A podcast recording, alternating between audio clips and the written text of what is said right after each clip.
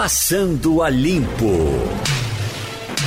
Passando a Limpo, hoje tem Romualdo de Souza, de Brasília, tem Mirela Martins e tem Jamildo Melo.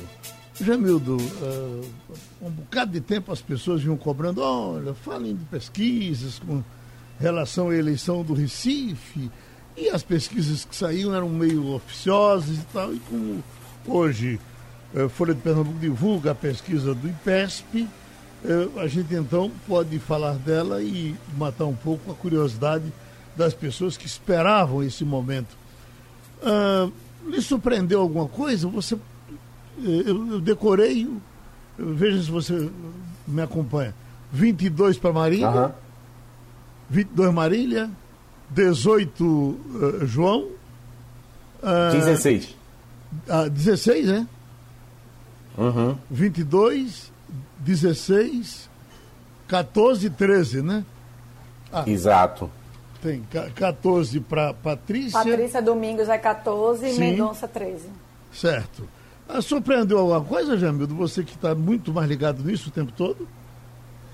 É, não, não surpreendeu não, mas os números eles ainda são muito preliminares, né? É um photochart, é como uma corrida ali de cavalinhos, como tem aqueles da, da Globo. Esse primeiro momento é muito estático, não mostra uma evolução. É, a, inclusive começa agora a safra das pesquisas, né? A gente tem a, a nossa do Ibope, o Sistema Jornal do Comércio, já na próxima semana é, também vai registrar esse primeiro momento.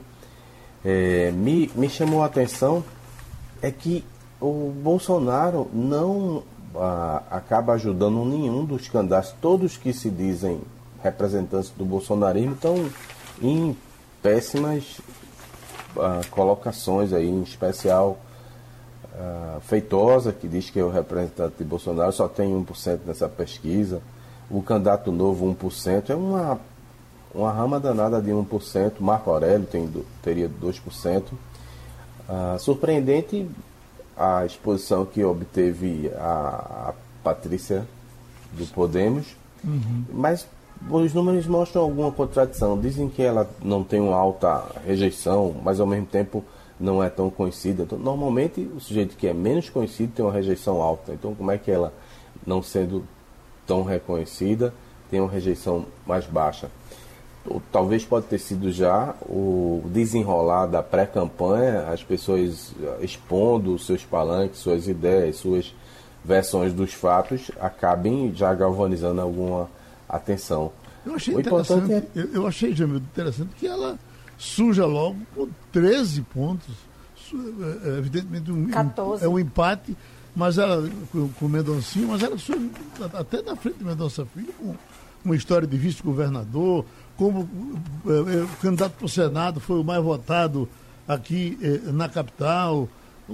Eu achei realmente que ela pontuou bem, né?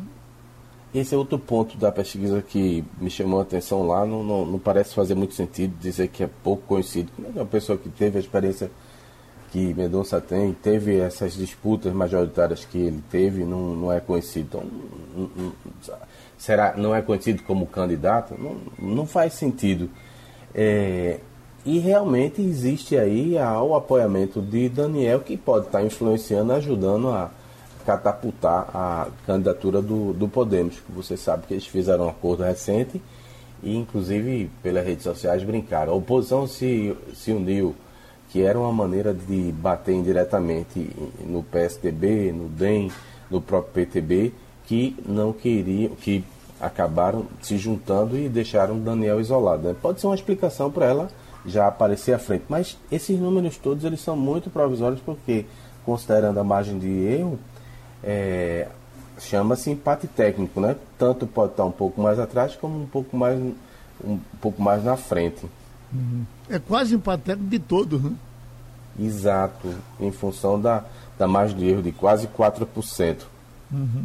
Agora, uh, uh, Mirella, uh, também as pesquisas oficiosas que vinham sendo divulgadas por pequenos institutos, às vezes sem nenhum conhecimento, elas mais ou menos davam esses pontos aí, não? Isso, exatamente. Foi um reflexo é muito inicial também, né, Geraldo, como o Jamildo bem colocou aí, a gente está no início, a campanha oficialmente começa nesse domingo, né, nas ruas. É, me surpreendeu, eu vou dizer também, o, a quantidade de porcentagem da delegada Patrícia Domingos, nela, ela em terceiro lugar, um ponto acima do ex-governador Mendonça Filho do Democrata, que apresentou 13%, e essa quantidade de candidatos, né, aí entre, inclusive, concorrendo no primeiro lugar, porque você vê, Marília com 22%, João Campos com 16, Patrícia com 14, Mendonça com 13, são quatro candidatos, né? Então tende a gente não ver essa polarização como teve em outras campanhas aqui no Recife e em Pernambuco. O Romualdo, o fato dela tá, ela sai como delegada, isso é uma coisa até que se discute. No, no último debate que nós fizemos aqui, tratando desse assunto de política, se falava disso, porque também se discutia a, a lei do abuso de, de autoridade, abuso de religioso. Então, os, os candidatos passaram a ser uh, delegado fulano de tal, pastor fulano de tal, como que o, o, o, essa, essa aderência fizesse parte do, do, do, nome da pessoa. Então, talvez o fato de estar aí delegado a Patrícia já tenha na cabeça desses que são uh, uh, amantes do, do voto militar já, bom, se essa é delegada, eu voto nela, seja ela quem for. Pelo menos na declaração inicial. Eh, eh, Brasília tem muito isso. Você lida o dia todo com coronel, com não sei o quê, com tudo. Uh, uh, e no fim são todos políticos, hein, Romualdo? Pois é, Geraldo. Lembre-se, na campanha eleitoral, eh, antes ainda, aliás, a primeira campanha eleitoral depois da Assembleia Nacional Constituinte, que aí ficou a legislação eleitoral permitiu que você pudesse usar um nome público, o um nome pelo qual você fosse conhecido. Então, o primeiro registro de uma pessoa que não se chamava exatamente eh, por esse nome, que foi Chico Ferramenta. Chico hum. Ferramenta era Francisco Luiz dos Santos Silva, um é, metalúrgico do interior de Minas Gerais. Mas ele foi candidato a deputado estadual pelo PT e aí era conhecido como Chico Ferramenta e a Justiça Eleitoral registrou o nome dele de Chico Ferramenta.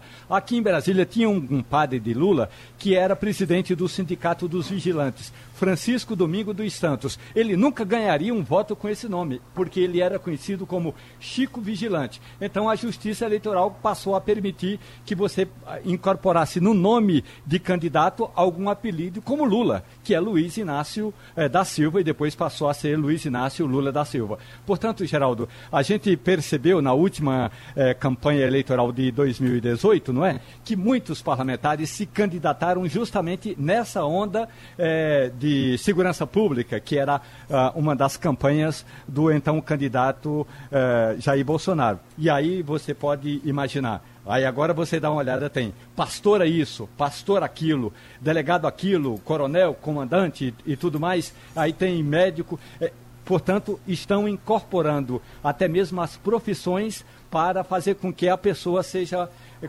conhecida e reconhecida mesmo que não se saiba o que ela faz, mas pela categoria funcional dela. Tem um projeto que está agora nessa votação do, eh, da proposta que o governo encaminhou ao Congresso Nacional, não é, Geraldo? Que trata exatamente da questão dos servidores públicos. Hoje, o servidor público, dependendo da função, ele pode ter entre 30 e 90 dias de licença recebendo o vencimento total.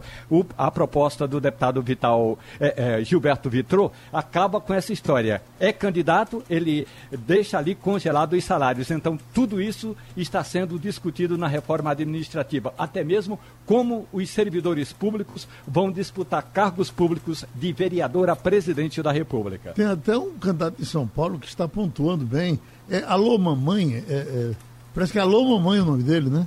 É, Alô Mamãe. Alô Mamãe, é? é exatamente. não, Alô não, Mamãe. Não, mamãe não. Mamãe falei. É, mamãe falei. É um maluco lá do que era do Democratas e entrou no. Acho que é o novo. Nós tivemos aqui, eh, eh, Jamildo, eh, dois candidatos que eram ligados à Igreja Universal, se elegeram, inclusive, para. Pelo menos um para deputado federal, que era não sei quem de Jesus e, e outro de Deus. Eles, inclusive, faziam o, o, o programa na rádio, eu às vezes ligava para ouvir, e para pontuar bem o nome, a, cada, a cada segundo um chamava o nome do. Mas olha, pastor não sei o que de Jesus. E, sim, pastor João de Deus. Sim, eh, eh, de Jesus. Esses saíram da, da saíram da, da, rota, mas chegaram a se eleger. Parece que um era estadual, o outro era federal. Gente ligada à Igreja Universal. Mas a verdade é que saiu essa pesquisa e tem aí, portanto, hoje está na praça os nomes de Marília Reis em primeiro lugar. Claro que qualquer um quer ser em primeiro lugar em qualquer situação que apareça. Ela tem 22. 16 tem João Campos. Uh, ah, 14 tem a deputada, uh, tem a delegada Patrícia. 13 tem Mendonça. E aí o resto, o outro tem dois, vai para um, um, um. Ao todo são 11 candidatos. Lembrar que a partir de segunda-feira já teremos aqui na Rádio Jornal o, o nosso tete a tete com os candidatos.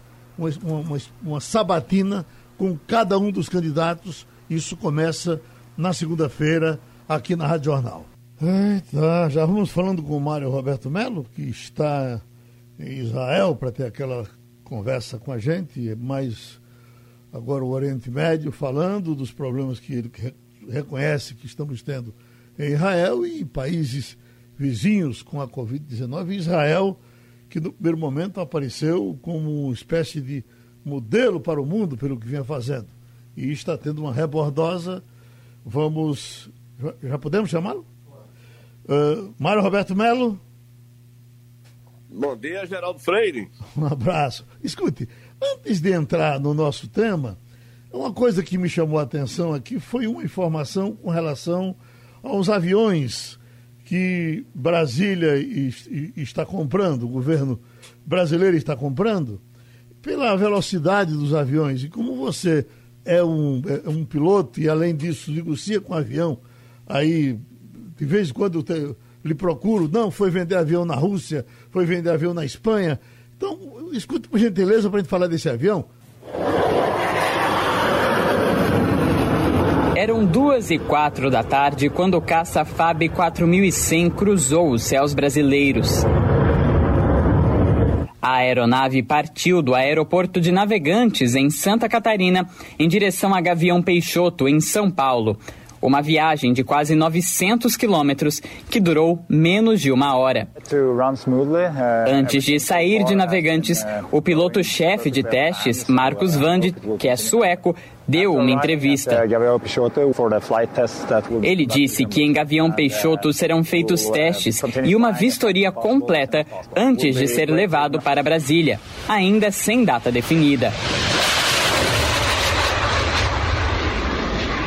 Na capital federal, será apresentado oficialmente no dia 23 de outubro, durante a cerimônia do Dia do Aviador e da Força Aérea Brasileira. O avião está no Brasil desde domingo, quando chegou lacrado ao porto de Navegantes, em uma operação sigilosa. O caça Gripen E, como é chamado pela fabricante, foi projetado para ser multifuncional, com capacidade de interceptação rápida, além de reconhecimento armado e bombardeio. Ele pode voar duas vezes a velocidade do som, 2.400 km por hora. É como se ele fosse de Porto Alegre a Macapá em apenas 1 hora e 40 minutos. Um voo comercial entre esses destinos dura quase 6 horas. Para tanta potência, estrutura e equipamentos, foram necessários investimentos pesados. O caça foi comprado com outras 35 aeronaves, por um valor total de 24 bilhões de reais. Os modelos serão financiados por 25 anos e serão entregues entre 2021 e 2026 com parte de transferência de tecnologia. As negociações das aeronaves foram concluídas em 2014 no governo Dilma Rousseff. Mário, para mim chamou a atenção 2.400 é, quilômetros, porque eu, me parece que todas as vezes que eu vejo no avião, quando o piloto diz estamos, a, fica entre 900, não sei se chega a 1.200, 900 e e Não. mil quilômetros hora. Não é mais ou menos isso? É, a velocidade de cruzeiro é em torno de 850 km por hora, quando o avião, tipo Boeing, o Embraer, o 190, ou até mesmo é, Airbus, o 320, uhum. é em torno de 850 km por hora a uma altitude de 11 mil ou 12 mil metros. Quer dizer, não chega nem a, a, a não passa de mil, né? Não, não, não. Uhum. não. E esse avião agora e... de 2.400 km hora? É, é, é realmente um caça espetacular. Eu, na época, era contrário à aquisição desse tipo de avião, Geraldo, porque eu sou é, adepto do que tem aqui em Israel, mas para as necessidades brasileiras foi muito boa a compra. E o que é mais importante vai ser a, a, a troca de informações entre os dois países.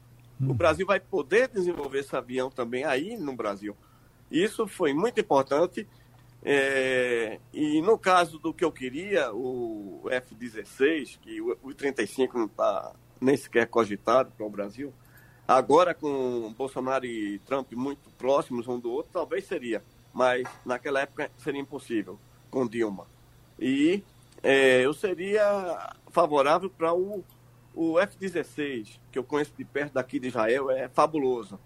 É, mas para as necessidades do Brasil foi muito bom, sim, e o F-16 não seria possível essa troca de informações, é, essa simbiose que vai ter com o Gripen da Suécia. Agora, isso é um, é um caça, e eu pergunto, é, quando diz um caça, ele é um avião específico para uh, uso militar, ou ele poderá evoluir é. e servir para passageiro também?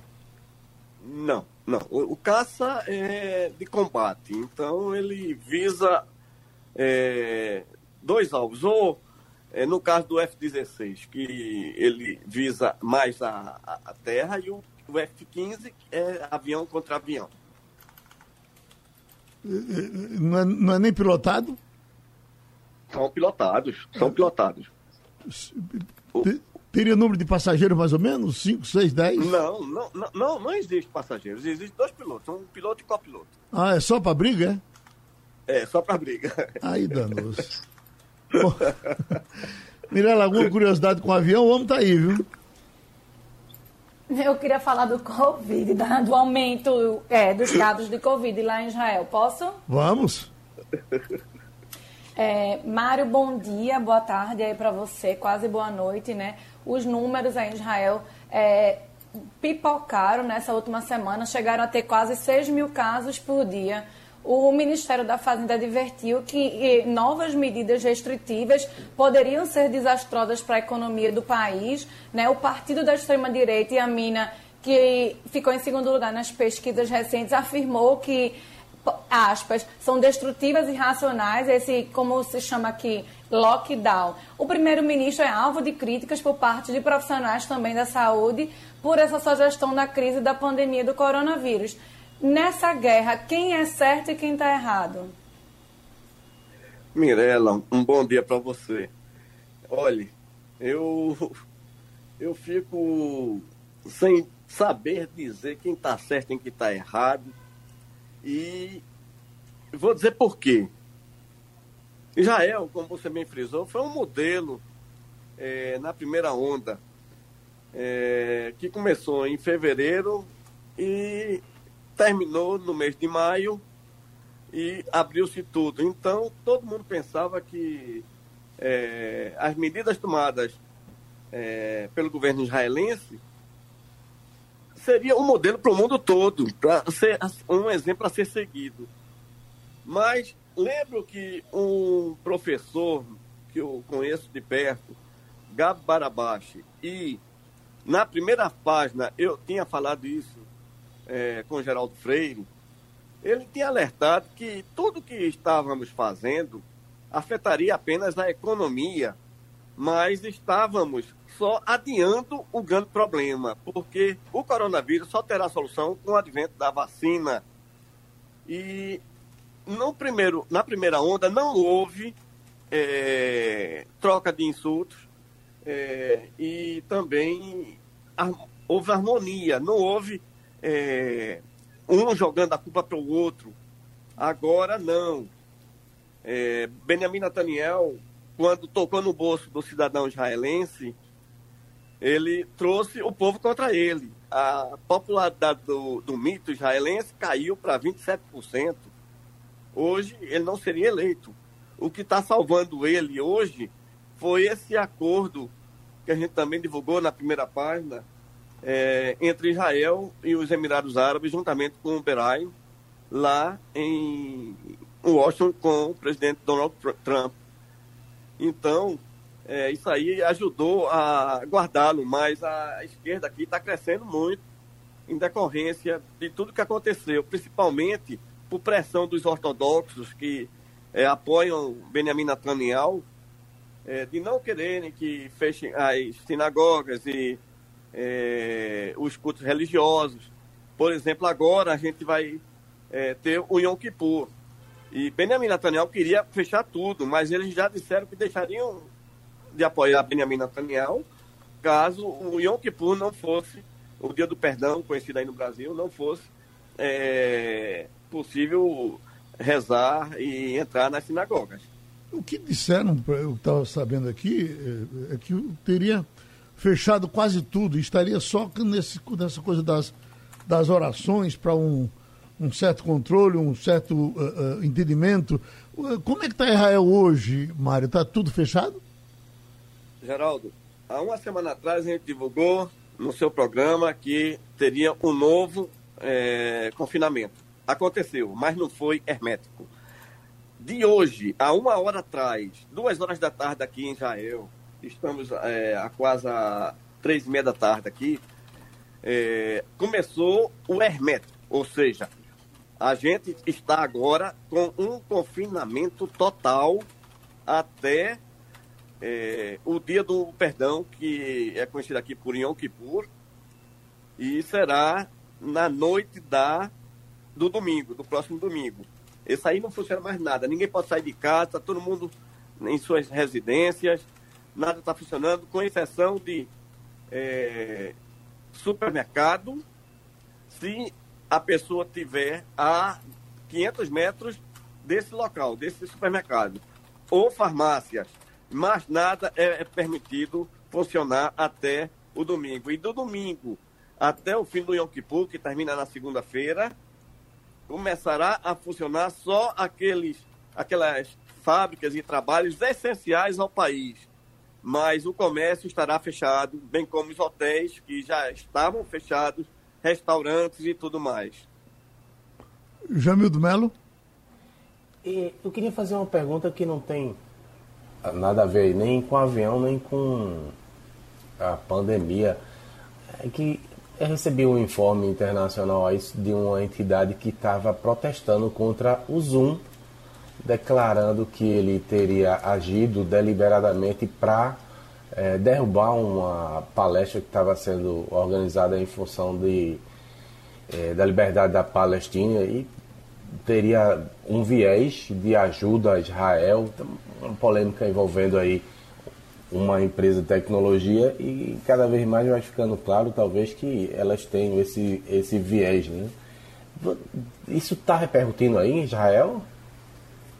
Oi, Jamildo. Um bom dia para você também. Não, não porque ah, o que está sendo muito é, debatido aqui é exatamente esse acordo que eu acabei de falar com os Emirados Árabes, que os palestinos estão é, muito é, revoltados com os países árabes de começarem a deixar os palestinos de lado, escanteados. E os árabes já estão dizendo que isso vai ser muito bom para os próprios é, vizinhos de Israel, porque é, isso vai colocar na cabeça deles de que eles têm que sentar na mesa para dialogar e chegarem a um acordo de paz com Israel também. Ô, uh, Mário, naquele momento onde as coisas estavam todas de vento em popa, dando certo aí em Israel, você chegou a me dizer, ó oh, Geraldo, aqui está tudo dando certo e aqui estão dizendo que o cloroqui, a, a cloroquina está funcionando bem. Então, a, a, cloroquina caiu em desgraça aí, ninguém fala mais dela? Não. Que a cloroquina nunca foi a vacina. A cloroquina foi o tratamento. Israel ainda continua com um número de mortes muito baixo. Aí no Brasil, eh, não quero falar Brasil, para falar Pernambuco, porque aí é proporcional à população de Israel. Quantos, quantas pessoas morreram em, em Pernambuco, Geraldo Freire? Eu nem. Mirella tem de cabeça. É, é, é tanta gente morrendo que não dá 1.700, parece. Eu acho que é muito mais. Alguém vai me eu dizer acho que é muito mais. Eu acho que é muito mais. Agora, eu Mas... digo a você que em Israel, até o momento, de 215 mil pessoas que foram infectadas até o dia de hoje. 8.110, mil... Geraldo. Olha aí, 8.110 aqui. Pronto, olha aí, tá vendo? Uhum. É, é, isso que eu estava dizendo. Então, aqui em Israel, temos 1.400. Agora, observe o detalhe. E isso é curioso. Na primeira onda, morreram 225. E a segunda onda começou no final de julho, quando começaram as férias, abriram os hotéis, os restaurantes, o turismo começou a funcionar, o turismo interno, porque a aviação aqui ainda está parada. E então é, houve alguma coisa que o tratamento modificou. Porque no início, com a hidroxicloroquina que Israel trouxe da Índia, 5 mil toneladas, é, funcionou muito bem.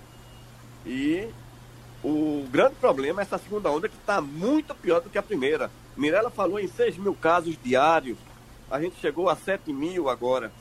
Quer dizer, é preocupante e o governo está tentando fechar tudo para evitar esse número, porque até mesmo o hospital de Haifa, que é o maior do norte, é, já está começando a usar a área do estacionamento para colocar as, os, os leitos aos possíveis é, novos doentes de coronavírus. Bom, então a expectativa de vocês é a nossa, é a de todo mundo, é, é, é a vacina, que de princípio até falavam que Israel poderia aparecer com essa vacina, parou de falar em vacina e algum tratamento, porque tem repercutido muito de ontem para hoje, também um tratamento de, de eh, da Rússia, né? É, é verdade, Geraldo. E a vacina, é, como eu já tinha falado é, há uns seis meses atrás, eu não acreditava até o final do ano, você deve se lembrar disso. Uhum. Eu não errei.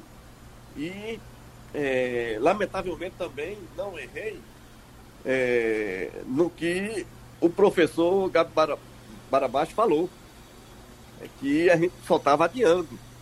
O, o, grande problema voltaria no momento que a gente abrisse as portas. E isso vem provar que o nosso presidente, que era tido como doido no início, acertou em tudo. De que doido você está falando? Do daí ou do daqui? Do daí. Eu estou falando do presidente Bolsonaro, ele acertou em tudo. Em tudo o quê? Podia, podia repetir? Que, que ele era contrário a, a, fechar, ou seja, acaba só a, a, economia. Acabou a economia do país. Aqui a gente tem um quarto é, das pessoas, é, da, da, da população ativa, desempregada. Não é brincadeira. Sei. Aí no Brasil, se, se continuasse como estava, seria um, um, caos total. E olha que eu era contrário à abertura. Mas eu estou vendo hoje que Israel está com um sério problema econômico porque fechou tudo. E Bolsonaro era contra. É, o problema é o seguinte: é, é, é, é a opção entre morrer ou viver. viver lascado ou morrer morrido. É uma, é, uma, é uma coisa muito. Porque o mundo fechou todo, né? Fechou todo. E, e inclusive, eu acho que vai levar muitos anos para sair dessa recessão. É eu acredito que aquela de 2008 vai entrar no gosto pequeno dessa atual. Você imagina, quem vive do turismo feito vocês aí. O caso da Espanha, a Espanha é uma loucura. E, tá, e, e ainda ontem, anteontem, conversávamos com o Bia Ivo, é, é, é, volta tudo para o que estava. É, uma rebordose, uma rebordose em cima do. É, é, por exemplo, o Reino Unido, né? que o ministro, o primeiro-ministro reagia Mas ele depois fazer o quê? Deixar todo mundo morrer? Ele partiu então para fechar e vai fechando novamente, né? É, é, verdade, inclusive na Espanha, Geraldo, que teve 704 mil mortos, né? É, é, não, 704 mil é, infectados, com 31 Casos, mil pessoas 31 mortas. mil mortes. Exatamente, é, eu retifiquei, Miranda, obrigado. Está muito, muito propensa a ter uma segunda onda maior ainda do que aquela primeira. E os seus vizinhos aí uh, uh, estão, estão uh, parados, estão oh, agindo de alguma forma diferente de Israel? É, não, Geraldo, porque não tem muito como fazer diferente. E aqui, por exemplo, no Oriente Médio, o que mais assusta é o Irã ainda, né? Com 435 mil pessoas infectadas, 25 mil pessoas mortas. É, a Arábia Saudita também vem logo atrás, inclusive estava é, tudo certo para abrir é, aquele aquele feriado que eles fazem, que ficam circulando lá em Meca, é, um, um, culto religioso deles todos os anos. E dessa vez é, vai ser muito controlado para evitar aglomeração. E também o, o que ainda continua é, é, muito curioso no Oriente Médio é o caso da Palestina, né? Que teve apenas 37 mil pessoas infectados e apenas 274 mortos. E dessa grande maioria dos mortos da Palestina foram aqui na Cisjordânia, né, por causa da Jerusalém Oriental, que tem é, muita é, conexão com a Jerusalém Ocidental. Então, é, foram contaminados com o turismo é, interno de Israel, bem como o, o do exterior.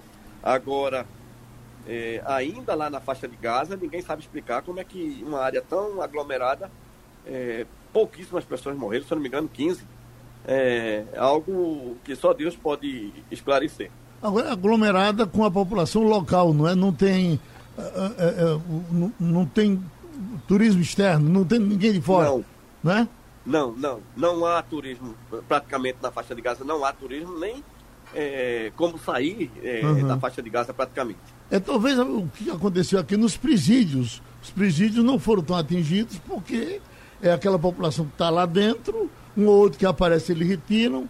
Eu acho que a coisa da faixa de Gaza se explica mais ou menos nessa situação, não achas?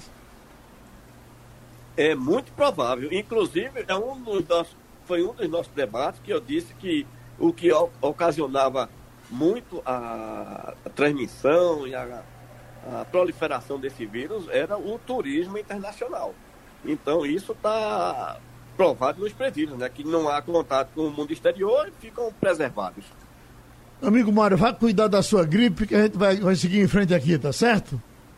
Certo, querido. Um grande abraço para todos vocês. Inclusive, o seu amigo está nos escutando agora, viu? O doutor José Cavalcante Rangel Moreira. A gente fina.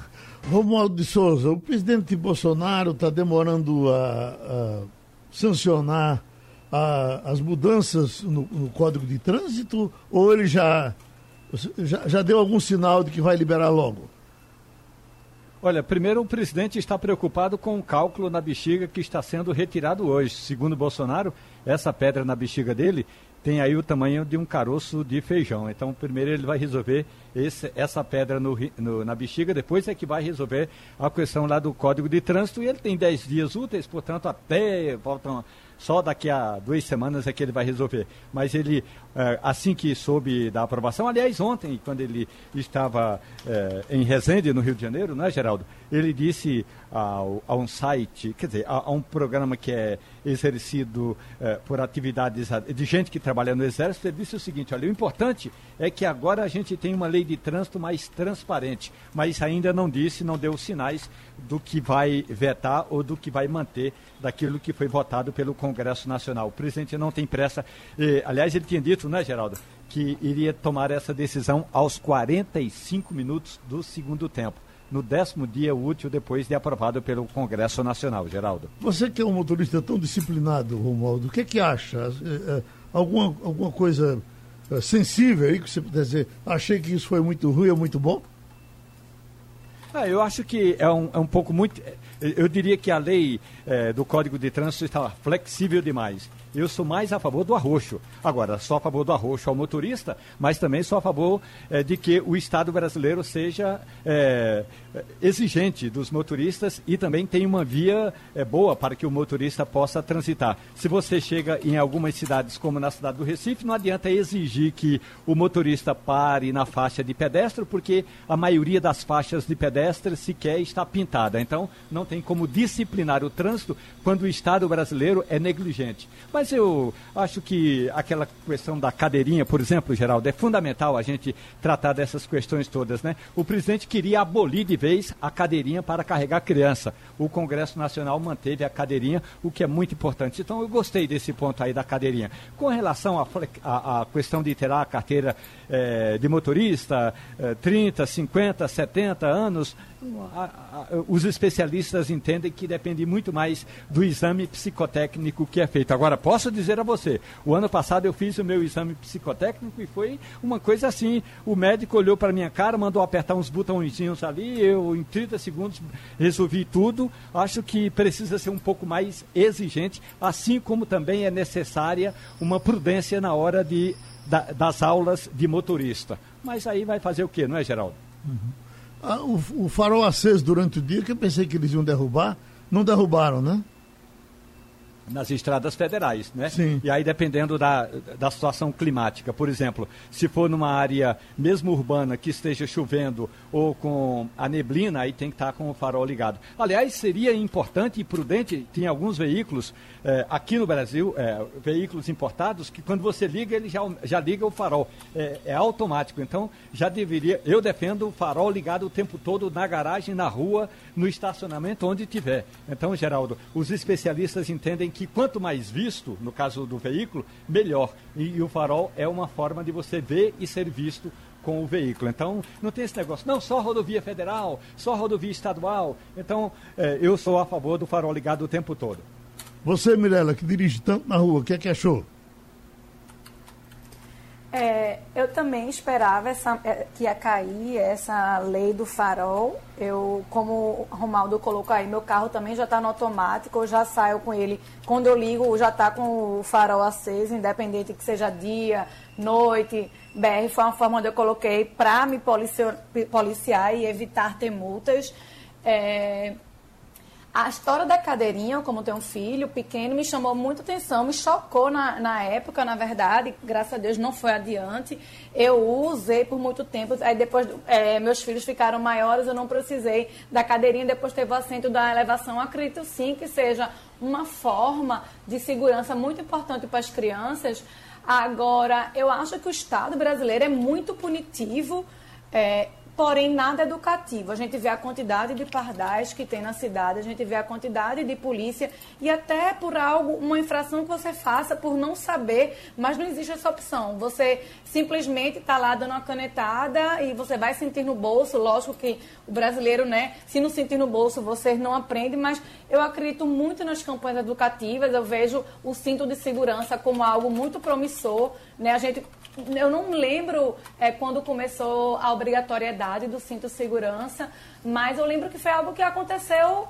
Teve, teve a multa, a imposição da multa, mas é algo muito natural hoje em dia. Você não entra no carro e não coloca o cinto de segurança, graças também a uma campanha educativa maciça na época. Agora, a lei da, da, da luz acesa o tempo todo pegou. Eu estou insistindo com ela porque eu acho tão desnecessário, mas Romualdo já disse que, que aceita, que gosta. Eu acho que se você não tem neve, um, um sol a pino.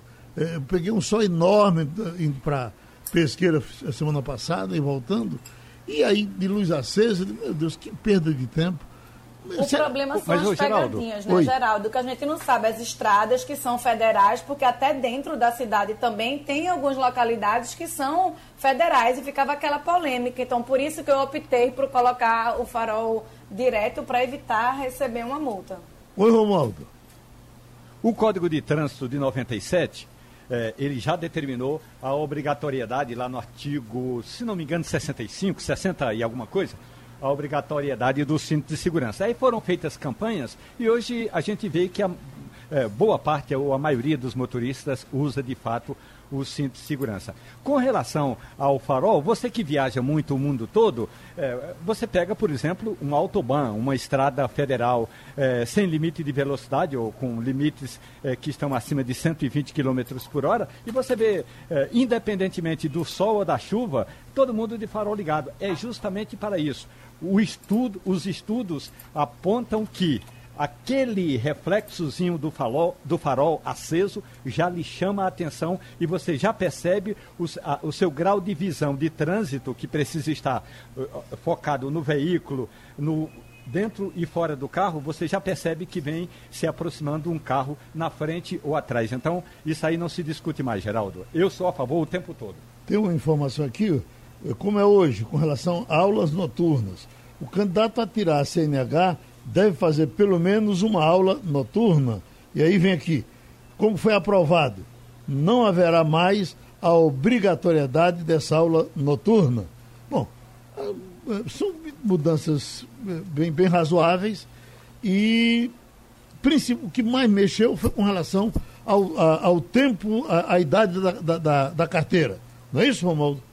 Exatamente, isso aí foi uma mudança profunda. Agora, é, é, bom que se diga, né? Os mesmos estudos apontavam, e aliás, quando o projeto chegou ao Congresso Nacional, eu acompanhei algumas audiências públicas e tem um professor aqui da Universidade de Brasília, ele é pós-doutorado ele tem pós-doutorado em segurança no trânsito. Agora, olha só que coisa, Geraldo. Ele, ele, estava participando de uma audiência na Câmara dos Deputados, uma audiência virtual, e ele defendeu o seguinte: é, que o, o mais importante do que defender a questão da idade é que o serviço que o Estado contrata, na prática é um, um serviço terceirizado, é, para fazer aquele exame psicotécnico é que deveria ser mais rigoroso. Mas aí o Congresso Nacional entendeu por bem que era melhor determinar prazos de validade da carteira em vez de tratar é, especificamente sobre os exames psicotécnicos. Bom, tem aqui Marcos Duricuri eh, achando que o governo devia ter feito uma pesquisa com os pais se ele queria botar os alunos,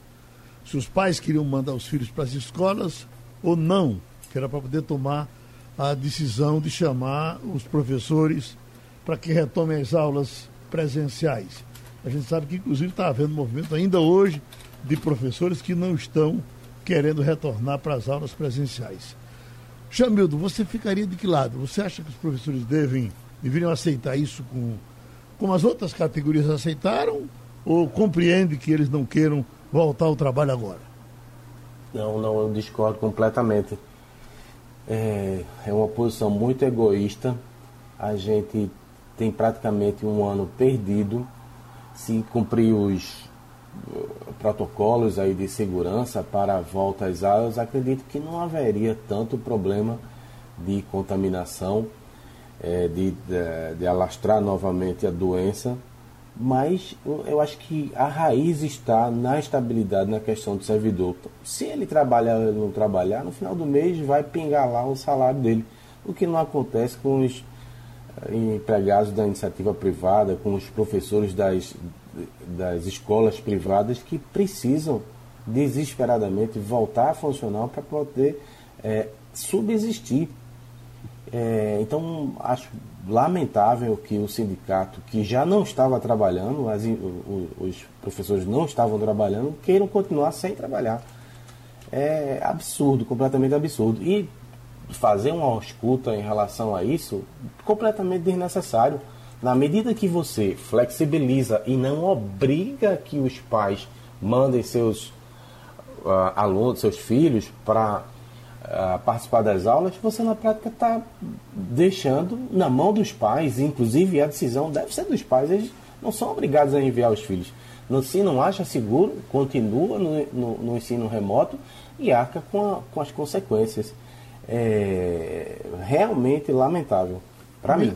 Mirela, quando se fala, se faz a, a, a, ligação entre a vacina e a volta às aulas, imagina, diversas pessoas muito informadas da área que a gente conhece estão prevendo a vacina talvez para daqui a dois anos.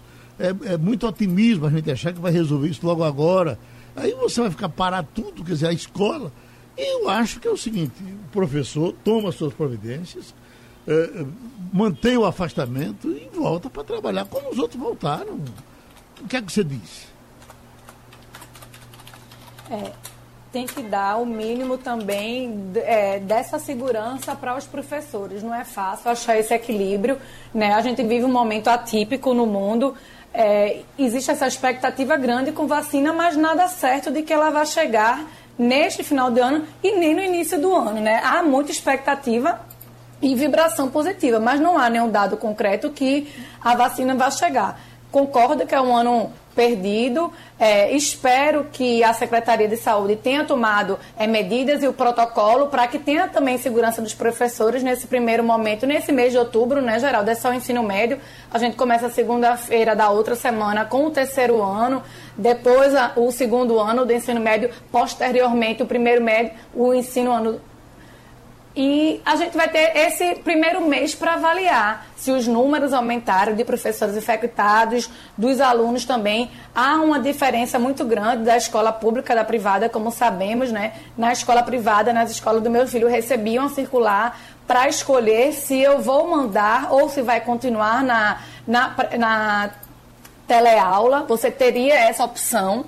Né? Não sei como vai ser na escola pública, se existe essa é possibilidade é ou não, mas a gente está falando aí dos é, servidores, dos professores. Né? Muitas, muitas outras categorias voltaram a trabalhar, né? voltaram com máscara, com face shields, com um protocolo de distanciamento. Então, essa é uma realidade que a gente vai ter que enfrentar nos próximos dias e meses. Até porque no fim do mês ele quer receber o salário dele, não é? Agora, Romualdo, e esses professores que não estão querendo de jeito nenhum voltar para a sala de aula, será que estão passando num barzinho, com todo cuidado, com máscara e tal, tomando uma dosezinha, ou estão trancados realmente em casa, feito um tanque de guerra, e por isso é que querem se manter em casa? Geraldo, eu posso dizer que foi feita uma pesquisa pelo IBOP no início do mês de setembro, e a, pes a pesquisa do IBOP é a seguinte: o retorno dos alunos à sala de aula deveria ocorrer somente quando houvesse a vacina? Essa foi a pergunta. 54% dos entrevistados responderam que concordam totalmente. Então, Geraldo, é importante a gente entender assim, na iniciativa privada, os professores da iniciativa privada, eles estão sendo chamados para dizer, olha, a escola vai implantar um protocolo, vocês seguem o protocolo, os alunos vão é, seguir o protocolo dos alunos e nós retornaremos à sala de aula e acabou. No caso dos professores da, do ensino público, aí a história é diferente porque é diferente em qualquer situação no serviço público. Portanto, Geraldo, se o cabra vai ou não vai para o bar, eu não sei porque eu não tenho ido ao bar. Mas posso dizer a você o seguinte, que na minha avaliação, como educador, se forem dadas eh, essas garantias de que tratou a Mirella, aliás, muito bem, é, é fundamental. Aí dá para retornar à sala de aula. O danado é que na escola pública talvez seja possível conseguir todos esses equipamentos, máscaras, é, é, luvas e aventais. Mas na escola pública, que muitas vezes não tem nem papel higiênico para limpar para as crianças e os adolescentes, vai ser muito difícil conseguir máscara para todo mundo, Geraldo. Bom, Aqui tem também é, alguém que se identifica como Gerival, está em Gravatar. Uma pesquisa, uma pergunta que ele já fez aqui, e nós já respondemos. É, a me avise aí, vocês todos que defendem a vacina, se essa vacina chinesa chegar, vocês tomam a vacina? Já fizemos isso aqui. Eu, na, imediatamente, assim que ela chegar, eu já estou na fila. Se ela vier da China, da Rússia, Desde que a ciência diga está liberada, eu corro atrás dela. Acho que Será? parece que Mirella já falou disso. Uh, você não toma vacina, Mirella? Tomo de qualquer lugar, seja da, de, da Rússia, da China, de Oxford, o que tiver, eu estou também lá. Quando for a minha opção, porque lógico que haverá um escalamento, primeiro os profissionais de saúde, idosos, doenças, quando chegar a minha vez, que eu acredito que seja lá no final, estarei na fila. Eu, se quiserem me botar na frente da fila, eu estou tranquilo, tomo na mesma hora, desde que seja liberado pela, pela ciência. Você, Romualdo, toma Geraldo. vacina? Olha, Geraldo, tem um detalhe importante. Isso. Essa história de ficar fazendo preconceito contra vacina daqui e da acolá é igual transfusão de sangue. As pessoas que são preconceituosas, elas são preconceituosas no dia a dia, mas quando estão lá necessitando de sangue, não pergunta se o sangue é de um pernambucano, de um nordestino, se é de um preto, de um branco, de um azul. Então, Do- do eu, pre- chinês, eu né? não tenho qualquer problema. Aliás, já estou aqui com a camisa aberta e se quiser, se for necessário, se o médico quiser eh, botar uma ah, injeção na bunda, não tenho qualquer problema, Geraldo. Estou pronto para qualquer tipo de vacina, desde que tenha sido testada, sem problema. Você, Jamil, toma vacina? Está em avaliação na Anvisa uma proposta de testes do- dos ensaios da fase 3 da tal da Sputnik 5, é a vacina russa contra a Covid aqui no Brasil. Né? Diz que a expectativa é que os estudos envolvam 10 mil voluntários, receberão duas doses de medicamento com intervalo de 21 dias entre as aplicações. É, lá no Paraná já anunciou a previsão de início dos testes até o fim de outubro.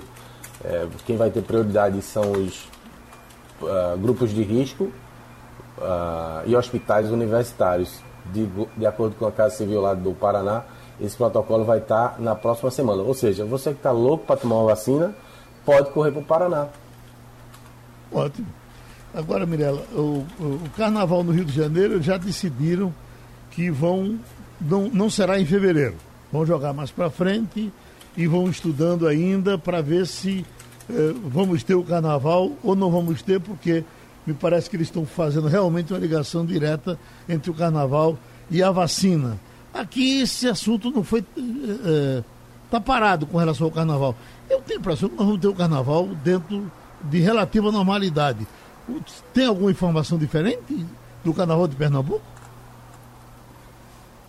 Não, não eu, cheguei a, eu cheguei a perguntar eh, ao secretário, demandei essa pergunta, disseram que não tem essa informação. É, realmente não vai ser uma questão do- dos prefeitos atuais, né? Visto a eleição que a gente tem em novembro. Então, isso vai ser uma bomba que vai ser jogada no colo dos próximos prefeitos que serão escolhidos. Achei super prudente a decisão da Liga Independente das Escolas de Samba do Rio de Janeiro, até porque a gente não pode fazer um planejamento, Geraldo, pensando que vai vir essa vacina e se não vier. É, envolve muito dinheiro, por incrível que pareça, aquela escola de samba, né? Milhões. E é, é, tá em jogo essa possibilidade de não haver. Então foi prudente, né? Não se sabe ainda, eles não disseram quando é que vai ser a data, disseram que adiaram. Foi uma decisão unânime, né? E acho que foi muito sensata. É. Lembrando que Salvador também adiou o, o carnaval dele para junho. É só pensar assim, quer dizer, a vacina pode aparecer daqui para o fim do ano, ótimo.